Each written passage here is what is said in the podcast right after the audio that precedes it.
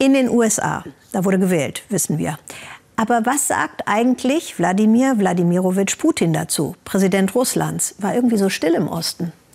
Als Trump 2016 gewählt wurde, da meldete sich Wladimir Putin wenige Stunden später, um ihm zu gratulieren. Angespannt war das Verhältnis der Weltmächte natürlich trotzdem. Dem, den neu gewählten Joe Biden, den kennt Putin schon seit Jahren. Umso bemerkenswerter die Stille aus Moskau. Hat er ihm jetzt gratuliert?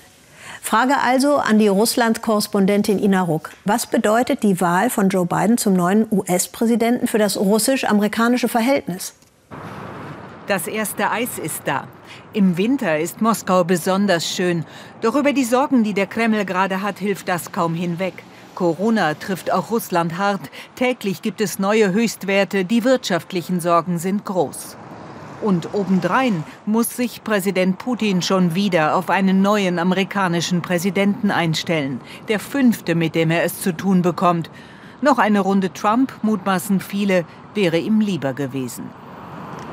Dabei ist Joe Biden für Putin ein alter Bekannter. 2011 traf man sich. Biden behauptete später, er habe Putin ins Gesicht gesagt, dass er glaube, dass er keine Seele habe.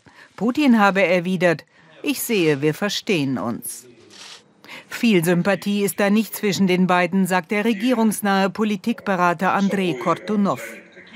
Aber da kommt jetzt wenigstens einer ans Ruder, der Erfahrung hat und weiß, was er tut. Das gibt uns Grund zu hoffen, dass die amerikanische Russlandpolitik ein wenig vorhersagbarer wird. Biden ist ein alter Hase in Sachen Russland. Als Senator war er schon zu Sowjetzeiten mehrfach hier, verhandelte über Abrüstung. Dem Sowjetfernsehen war Bidens Besuch in den 80ern eine Nachricht wert.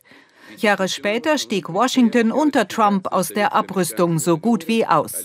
In Moskau hofft man jetzt auf neue Gespräche trotz aller Differenzen. Biden nimmt Abrüstung viel ernster als sein Vorgänger. Da bestehen also vielleicht Möglichkeiten. Dafür wird es in Sachen Menschenrechte sehr viel schwieriger werden. Er fährt eine harte Linie. Er wird die russische Führung viel schärfer kritisieren. Da war die Zusammenarbeit mit Trump einfacher. Putin kürzlich in St. Petersburg. Er hat Joe Biden noch immer nicht gratuliert. Gleichzeitig hat sein Kreml mit Gerüchten zu kämpfen. Die blühen gewöhnlich in unsicheren Zeiten und hier in Russland betreffen sie vor allem den Chef. Putin sei krank, sagen die einen, er sei amtsmüde, sagen die anderen, und immer öfter wird gefragt, wo ist er eigentlich? Er reist nur selten, sitzt meist im Homeoffice, konferiert per Videoschalte. Aber sitzt er wirklich im Büro seiner Residenz bei Moskau? Investigativreportern fiel jetzt auf, dass Putins Flugzeug zur Reise nach St. Petersburg gar nicht in Moskau startete, sondern in Sochi am Schwarzen Meer. Auch dort hat er eine Residenz. Mit einem, so behaupten die Reporter, zweiten Büro, fast identisch mit dem Moskauer. Es gebe nur winzige Unterschiede. Ein Schalter zum Beispiel sei im einen Büro weiter links platziert, im anderen aber genau in der Mitte. Alles Quatsch, entgegnet der Kreml, Putin sei in Moskau. Das müssen sie ja auch behaupten, sagt der Politologe Andrei Kolesnikow. Ein Staatschef in der Nähe der Hauptstadt ist auch nah bei den Leuten, ist im selben kalten Wetter wie der Großteil der Bevölkerung.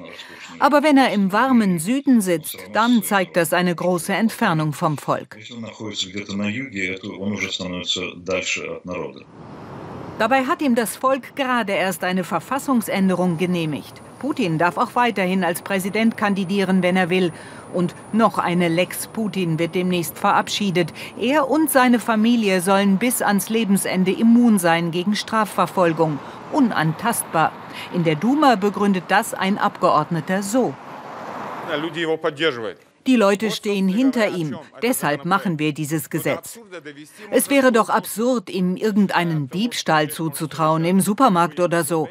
Er hat viel für das Land getan. Die Rede ist hier vom höchsten Staatsmann, vom Präsidenten der Russischen Föderation.